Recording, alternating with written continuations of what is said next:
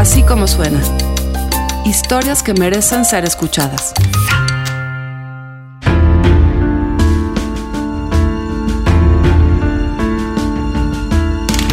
Todas las mañanas, Manuel Amador sale de su casa en la Ciudad de México rumbo a Ecatepec, donde es maestro en una preparatoria. Pero no es un maestro cualquiera.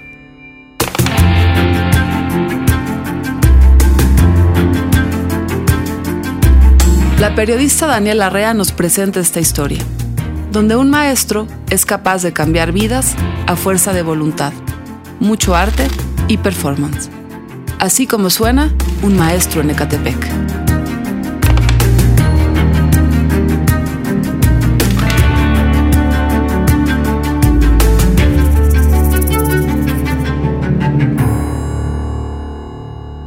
Ellos, el, el equipo, fueron el- seleccionando el tema que querían investigar. Ellos hicieron análisis, hicieron también. ¿Qué más hicieron? Entrevistas también. Historia de vida. Y los análisis de cada uno de estos cuatro. Eh, ¿Cómo les fue? ¿Qué les, ¿Qué les pareció hablar de todo esto? Investigar. ¿Se divirtieron? ¿Aprendieron a aplicar el pensamiento crítico? Eh, ¿De qué se dieron cuenta? ¿Qué les sirvió la materia? Pues a nosotros nos pareció muy divertido ir a hacer las entrevistas porque cuando íbamos con diferentes personas, unas nos trataban de buena manera y nos decían las respuestas muy bien y casi otras acertando, pero otros nos contestaban con groserías, nos corrían casi, nos pedían caguamas.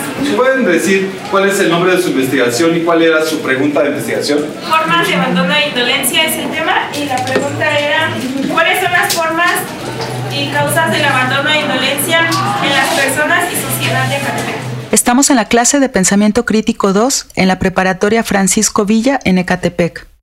Faltan unas cuantas semanas para que acabe este semestre y Manuel Amador, el maestro, revisa el avance de las investigaciones que los alumnos presentarán como examen final. Los jóvenes llevan todo un año trabajando en este proyecto. Tienen un objetivo muy claro, entender las causas y consecuencias de los problemas que enfrentan en su vida diaria.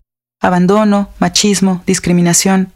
Manuel los motiva, les dice que no se trata de una simple tarea, sino que ellos están generando conocimiento científico. Yo elegimos el tema porque yo había pensado en los perros callejeros, como siempre pienso en los perros, entonces de ahí derivamos el tema, de las formas de abandono. Ah, fue porque un día antes encontramos a un perro, bueno, estábamos ah, paradas y nunca, bueno, vimos a un perro, pero nunca le dimos importancia y el perro estaba tirado, pero nosotras pensábamos que aún estaba vivo y cuando, ¿quién fue que lo, La cabeza. le movió La cabeza, le tocó este, sencillez? estaba muerto el perro. Uno de nuestros amigos, él él se puso a llorar cuando había perros. Y no nos queríamos ir de ahí hasta ver que alguien lo levantara, pero pues nadie lo levantó. ¿Qué conclusiones a, a hay? Bueno, tú de ahorita le preguntaré a una de tus compañeras. ¿Qué descubrieron? que no solo las formas de abandono son el abandono escolar, el abandono de familia y el abandono de perros, sino también es el abandono político, social. Ayudar, ¿verdad? Fomentar la responsabilidad. Esta no es una clase normal y Manuel tampoco es un maestro normal. Manuel es un sociólogo egresado de la Universidad Autónoma Metropolitana, Campus Xochimilco, con una maestría también en sociología que llegó a esta preparatoria hace 12 años. Entonces, Manuel estaba desempleado y su tiempo libre lo pasaba en los cafés platicando y escribiendo poesía. Un día, un compañero de la universidad, Joao Arriaga, lo invitó a trabajar a una preparatoria en Ecatepec. Manuel no tenía muchos planes en el horizonte y pues aceptó. Y así comenzó el viaje que ha continuado hasta ahora. Todos los días Manuel sale de casa a las 5 de la mañana y como cientos de miles de personas en esta ciudad, la cruza de cabo a rabo. La diferencia con todos ellos es que Manuel se dirige al lugar del que casi todos quieren salir, Ecatepec. Recuerdo que una ocasión la niña, es que allá arriba hay, un tiradero de mujeres. Allá las van a tirar. Y este, ya no quiero pasar por ahí porque pues yo tengo que dar vuelta hasta bien lejos porque aunque de día me da mucho miedo. Y yo, ¿cómo que tiradero? Sí, dice ahí van a tirar. Y los vecinos, pues así le llaman, ¿no? Entonces fui a ver, y efectivamente era un, era un lugar donde había eh, este, cuatro cruces eh, ya de varios años, pero eh, que iban y tiraban ahí. Luego de escucharla, Manuel supo que si esa era la vida cotidiana de sus estudiantes, él no podía ser un maestro común y corriente. No podía llegar a hablar, dictar, dejar tareas, evaluar. Así que se propuso utilizar los horarios de educación física y etimología para intentar algo que pudiera servir a sus alumnos. Manuel se inventó debates, investigación de campo, obras de teatro, performance. Convocó a sus estudiantes a denunciar el feminicidio y la violencia contra las mujeres, el maltrato en casa, el machismo. Los invitó a ocupar las calles de Catepec para decirle a quien quisiera escuchar que ellas no quieren más ser las muertas. Hasta que un día algo sucedió. El caso de Gabriela Faustino Berenice, ella era amiga de una alumna, de dos alumnas, curiosamente. Ahora dos de ellas han representado su historia en los performances. Y una de ellas ese día eh, me contó. Eh, yo vi la noticia y dije, ¿qué, ¿qué, es esto? No? Dice aquí arribita, no muy cerquita, ¿no?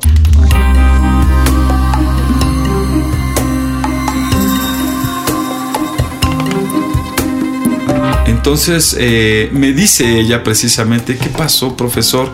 Dice, como de que no sirve de nada las cosas que hacemos. estaban otras dos niñas ahí, no sirve de nada las cosas que hacemos, ¿verdad? Dice, imagínense que con qué facilidad la mataron, yo la conocía, yo la conocía, maestro, y pero... y dices, ¿qué le dices?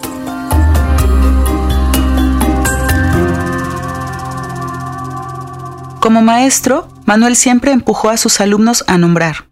Nombrar el dolor, la violencia, la alegría, la esperanza. Casi siempre tenía respuestas para todo.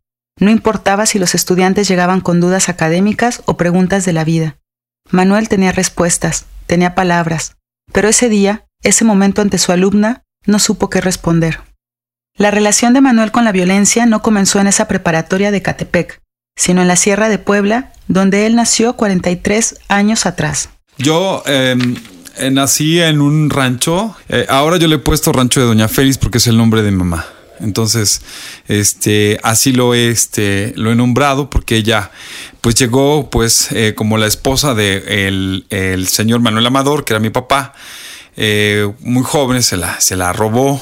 en esos tiempos se acostumbraba a eso eh, y pues bueno, pues llegó a la casa de los, de, los eh, que tenían de una otra manera dinero, porque ella pues era pobre, de origen indígena. Ella, ella sufrió discriminación por, por su origen, por ser una mujer este, eh, pues bajita, morenita, eso sí, muy guapa este, muy, muy interesante seguramente. Ella sufrió mucha violencia y discriminación, violencia por parte de mi padre después eh, y, discriminación por parte de sus cuñadas. Y yo ahí nací, en medio del monte, de las, de las, de los árboles eh, tropicales eh, y la, humedad. Me gustaba mucho atrapar mariposas, yo recuerdo, me gustaba mucho jugar, jugar la arena, la tierra, este, ir a atrapar peces al, al arroyo, había un arroyo muy cerca. Eh, una imagen, este, eh, no sé, bonitas, hay muchas, ¿no? Era un lugar donde tenía tierra, el piso de tierra, y ahí dormíamos con todos mis hermanos, mi mamá y sus, este, sus siete hijos. Entonces, este, pues yo era el más chico. Manuel creció, entró a la primaria, terminó la secundaria, y aunque su mamá intentó convencerlo de que abandonara los estudios y se quedara a trabajar la parcela y a criar las vacas, Manuel insistió en estudiar hizo su examen para la preparatoria y durante tres años, todos los días, viajó una hora hasta Jicotepec de Juárez. A los que íbamos a estudiar de aquí a allá en esa preparatoria nos decían chacaleros, eh, porque en ese lugar te, como la gente se siente como que de mucha eh, eh, categoría o con una clase este, más, con, con, una historia ahí muy, muy grave de caciquismo, pero pues son, son bastante clasistas en, ese, en, ese, en esa ciudad de Jicotepec de Juárez, Puebla. Manuel no tomó mucha importancia de eso y siguió con sus estudios. Un día, con ayuda de un maestro de la preparatoria, creó una biblioteca. La biblioteca no, nunca tuvo un nombre, este, pero fue en la biblioteca ahí en, el pueblito y fue como una línea de, libros, unos que había en la secundaria y ahí conocí a muchos libros muy bonitos. Yo ahí conocí a, Juan Rulfo, a Laura Esquivel, El agua para chocolate, Patrick Suskin, este, eh, ¿quién más? Este, conocí en esa, eh, a Carlos Fuentes, este, a Agustín Yáñez. Manuel se enamoró de las palabras, de los libros y ya no había marcha atrás. Manuel se había trazado el horizonte de estudiar la universidad, aunque eso implicara dejar su casa, su pueblo, su estado, los ríos, las plantas, los animales, el campo y todo lo que él tenía como referente de la vida. su mamá, que había heredado de las mujeres de su familia la curandería, terminó por aceptar los planes de su hijo y para despedirlo en su camino a la Ciudad de México le hizo una limpia. Le rezó contra las envidias, contra el mal de ojo, contra la inseguridad, y pidió que algún día su hijo encontrara lo que buscaba tan lejos de su hogar. Era el año de 1994. Rentábamos a la orilla de un canal de aguas negras que curiosamente es el, que desemboca a Río de los Remedios, que es parte del Río de los Remedios. Más adelante se convierte. Este, y ahí vivimos. Eh, llegué, recuerdo, no recuerdo si fue como el 14 o 15, creo que fue el 15 de, de, enero que yo llego aquí a la ciudad y eh, como luego luego conseguí trabajo como al tercer día y el trabajo más próximo pues es el de ser eh, de seguridad eh, o policía yo conseguí un trabajo de, seguridad. Y pues yo vivía en una sociedad de contraste porque este lugar está en, en Polanco y yo vivía yo cerca de un canal de aguas negras. Entonces imagínate no venir de pueblo y de repente llegar en esos contrastes. Manuel pasaba su tiempo libre en un rincón del estacionamiento del trabajo. No tenía un lugar para descansar. Ahí se sentaba y sacaba su lonche, una torta de frijol con huevo que le hacía una amiga con la que compartía cuarto. Era lo único que comía en el día. Y ver a la gente que venía a comer o que dejaba la comida, yo veía yo, ¿por qué dejan esa comida? Y se ve que está como buena, ¿no? Las hamburguesas ahí, este, o dejaban casi todo, ¿no? Si salir de su pueblo no había sido fácil, entrar a la universidad fue un verdadero reto. Manuel lo logró hasta el quinto intento. Ingresó a la UAM Xochimilco y como estudiante andaba metido en todo, activismo por los enfermos del SIDA, por los campesinos, por los indígenas. Cuatro años después se graduó como licenciado en sociología. Entró a trabajar al gobierno de la Ciudad de México en el sistema de aguas para atender las demandas de grupos políticos. Pronto, muy pronto, Manuel se dio cuenta que ahí no estaba eso que él buscaba, eso por lo que tanto rezó su mamá, que ahí más bien se trataba de resolver los problemas del gobierno y no de la gente. Manuel lo tenía muy claro, él no solo quería ayudar, sino transformar. Pues mira, yo ahí veía que no iba a fructificar nada en cuanto a un rendimiento de realmente incidir a hacer algo más allá de, eh, de este de, de, poder ayudar de poder transformar yo creo sería la palabra. Es decir cómo le haces tú para poder eh, transformar para poder eh, generar algo para poder decir sí lo que yo estoy haciendo vale la pena lo que estoy haciendo es importante o sea sí le va a servir a alguien más allá de pues no sé hacer un mero trámite o a generar no sé estar como en un cargo pero nunca trascendí más allá de eso. Entonces también eso me decepcionó mucho porque dije, de aquí nunca voy a salir como un burócrata. Esa salida fue el inicio de algo que cambiaría para siempre la vida de Manuel. Un día cualquiera, Manuel encontró pegado un anuncio que decía, Fuero de Hombres Gay, Grupo de Acción Política, y se acercó a preguntar. Al poco tiempo ya estaba dando talleres sobre homosexualidad y peleando contra la homofobia. Un día, mientras se dirigía a repartir volantes al metro, sufrió una agresión.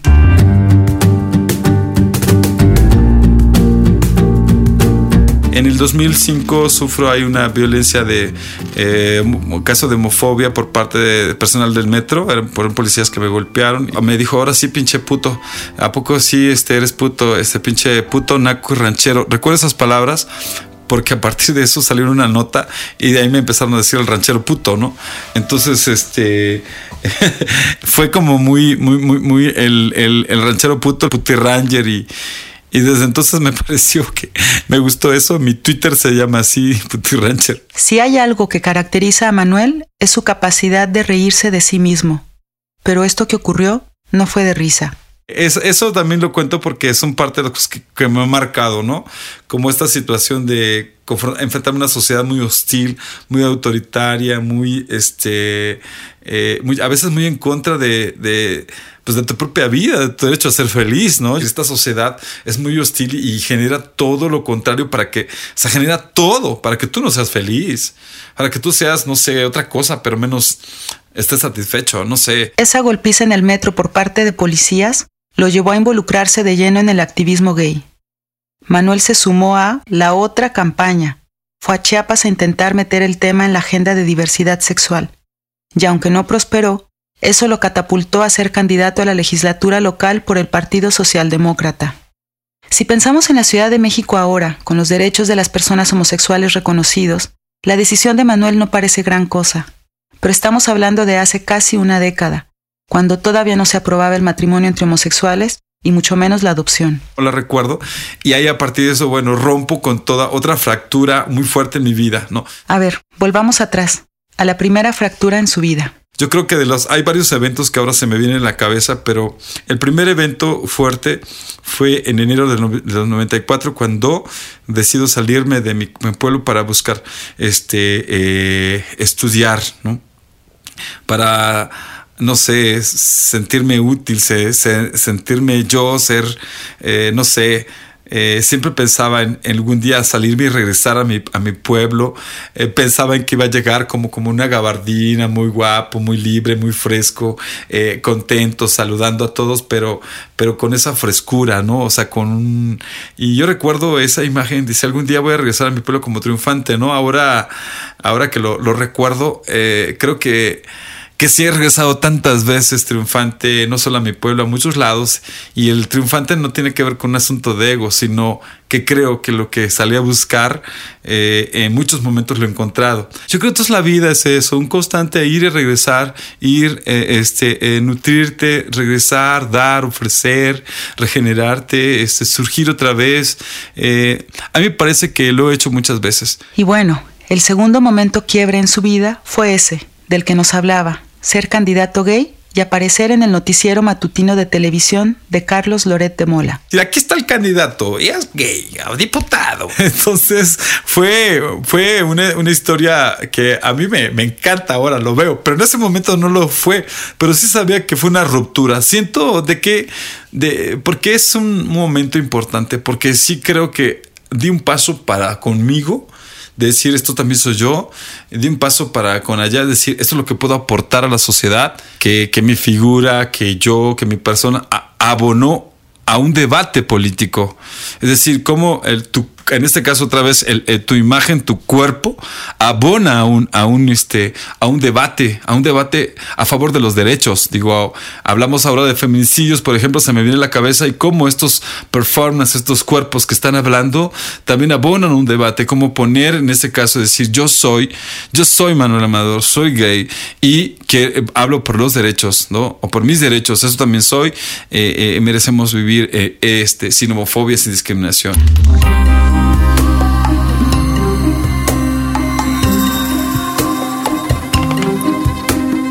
Y así llegamos al punto de inicio de esta historia. Manuel perdió las elecciones y un compañero de la universidad, Joao Arriaga, lo invitó a trabajar a la preparatoria en Ecatepec. Manuel, desempleado y sin proyecto en puerta, aceptó. Su trabajo sería dar clases de lógica y etimología y educación física.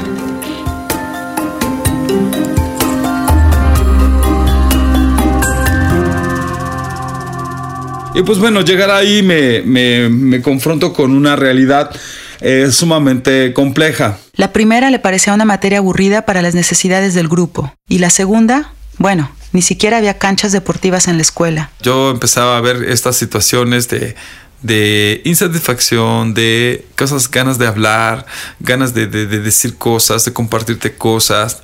Y, y, pues te das cuenta que existe una sociedad que está acostumbrada a maltratar a, este que tiene muchas carencias además, pero además eh, eh, te enseña también a maltratar. En, ese, en esa travesía me doy cuenta que hay muchas problemáticas como la violencia familiar, como la eh, desvinculación o pocos vínculos o ausencia de vínculos afectivos entre los jóvenes con sus papás, violencia, la violencia naturalizada, la discriminación como tal en cuanto a las identidades de los jóvenes, en cuanto al ser, sobre el tema de la discriminación hacia las, eh, no sé, orientación, este, preferencia sexual, pero sobre todo el tema de la violencia hacia las mujeres, entonces que estaba como algo muy naturalizado en esos contextos y que existe. Así que influido por su formación sociológica y las enseñanzas de pensamiento crítico de su mentor, Hugo Semmelman, Manuel fue convirtiendo las clases en talleres de expresión para ayudar a los jóvenes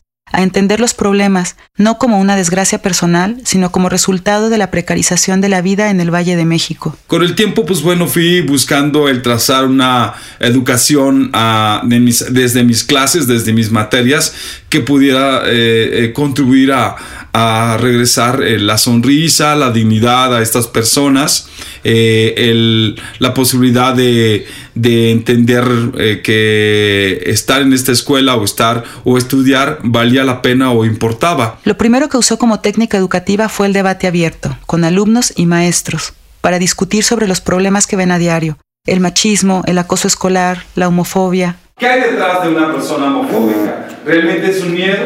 ¿Realmente será que es en el fondo homosexual? ¿Será una ignorancia meramente? ¿Será machismo meramente? ¿Será qué será? Yo pienso que es ignorancia, ¿no? Porque nadie sabe cuáles son los sentimientos de la otra persona. Hay o habemos o existen individuos que no les gusta de alguna forma no les gusta este, y no hacen comentarios y no están en las redes sociales ni están discriminando, simplemente no les gusta. Pero hay otros individuos que más bien sí ejercen una acción este, verbal, violenta. Lo que te veo es que se sigue cuando creo que el profesor Ariel se refiere a que medianamente se refiere a que todavía sí existen esas prácticas, ¿de acuerdo? Tenemos que decir, existen prácticas aún homofóbicas porque se sigue burlando de las personas, luego entonces refiriéndose a, a denostar a la otra persona a partir de que eh, un poco así como si fuera el desprecio o nos valía ser homosexual o ser lesbiana. ¿De qué tendríamos que seguir trabajando aquí? Después, cuando dio la materia de pensamiento crítico, Manuel les encargó investigaciones como esa que escuchamos sobre el abandono. Los estudiantes salen al barrio con preguntas que intentan responder a través de encuestas entre vecinos, entrevistas profundas, observación. Ustedes están haciendo ciencia, están generando conocimiento, les recuerda todos los días a sus estudiantes. Y finalmente vinieron los performance, como este, que celebraron en el Deportivo de Catepec, donde 15 días antes el cuerpo de una mujer violada fue encontrado. Venimos vestidas en materiales desechables para mostrarles a la sociedad que esa piel no la queremos. Les venimos a decir que estemos alerta. Esta es una manera de educar, de enseñarnos a la importancia de denunciar para darnos fuerza, quitarnos el miedo, que estos vestidos hemos dejado esas ideas e ideologías por pensamientos que nos han sometido, que nos han hecho sentir vergüenza de nosotras mismas, de nuestro rostro. Tenemos que ser nosotras mismas porque esta violencia está sistematizada. El machismo es la pobreza, es, es la delincuencia, la corrupción, la discriminación, el miedo, los que crean un, un cerco a las mujeres y las tienen acorraladas. Y ante esto es mejor disentir, salir, escapar de ese destino, aprendiendo a denunciar cualquier forma de violencia. En los vestidos nosotras como mujeres ponemos una idea y la plasmamos. Las mujeres de la periferia no somos una mercancía, no somos objetos para usar y desechar. Recuerdo una de ellas al otro día me decía, le preguntaba, ¿tú cómo te sentiste? Porque me gusta siempre eh, preguntar qué pasó, ¿no? ¿Qué, ¿Qué, hubo? ¿Qué aporte hubo? Y una dice, ay, profe, yo iba yo, este, Liz se llama esta niña, este, iba yo caminando y sentía que mis piecitos, se me, mis piernitas se me caían, ¿no? Pero como vi a mis demás compañeras que gritaban, yo gritaba y luego a veces decía que sentía que no gritaba yo bien, que estaba yo diciendo algo, no sé qué decía, pero gritaba, ¿no? Con faldo pantalón, respétame cabrón, este, eh, ni una más, ni una más, este, no más, no, más violencia. Ah, las mujeres, ni objetos ni desechos, mujeres con derechos.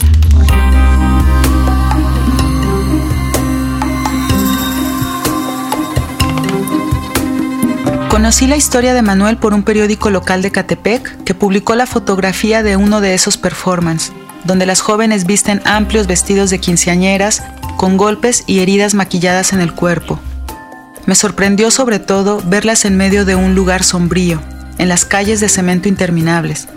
Pensé cómo un performance puede ayudar a estas jóvenes más allá del desahogo o de hacer colectivo su sentir pero cuando conocí a Manuel y a sus alumnas, entendí que yo estaba equivocada al minimizar este significativo acto, que en un lugar como Ecatepec no es poca cosa.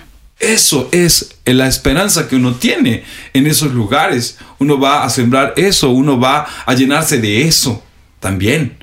Entonces, eh, yo creo que fácilmente no va a pasar nada, pero si no, tú vas a, incidir, a generar, eh, para que puedas eh, generar una mirada de la realidad de manera distinta o hacia otro lugar, la vida o tu propia vida. Sí, Pero cuando una estudiante de tu escuela es asesinada, cuando una alumna llega desaliñada porque camino a clases intentaron secuestrarla, ¿qué haces? ¿Es suficiente?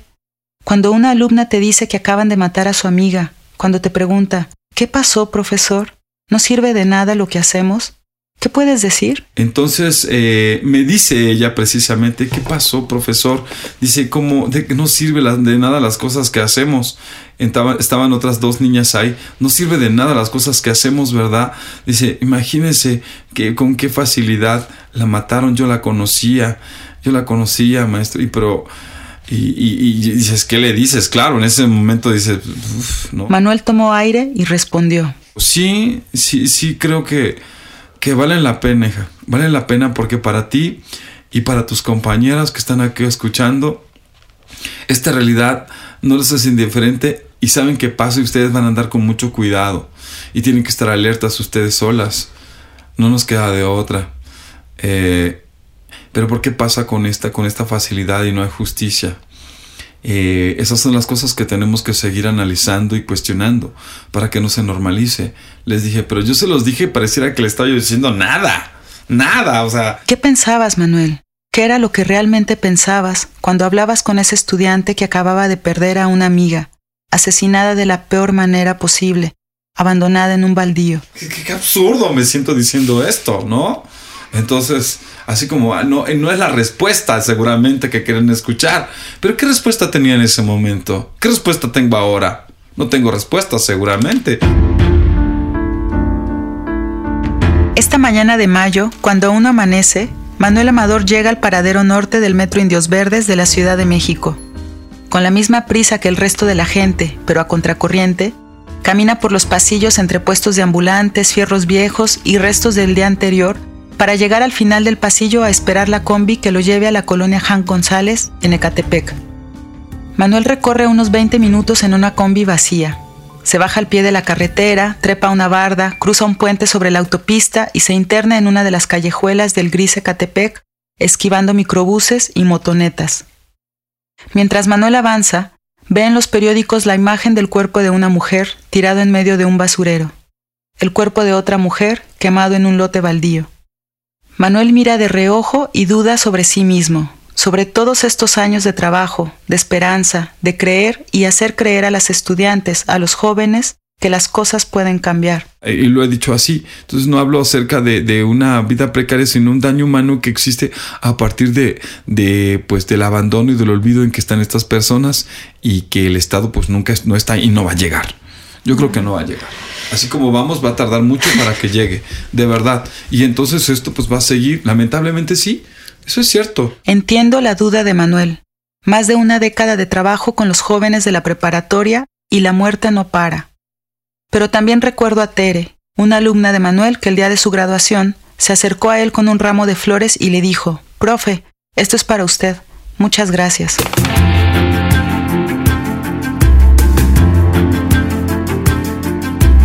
Así como suena, es una producción de puro contenido. La productora general de Así como suena, la que hace que esto se oiga como usted lo oye, es Mariana Linares Cruz. El diseño sonoro y la mezcla, Hugo Santos. La música, toda original en Así como suena es de Amado López. El sonido directo es de José Fernández Tanco. Así como suena, es un emprendimiento de puro contenido Sociedad Anónima, que somos María Scherer, Giselle Ibarra y yo. Yo soy Carlos Puch les recuerdo que estamos en Google Play, en iTunes, en la página así como suena.com y desde hace muy poco en Spotify móvil. Nos escuchamos en la próxima.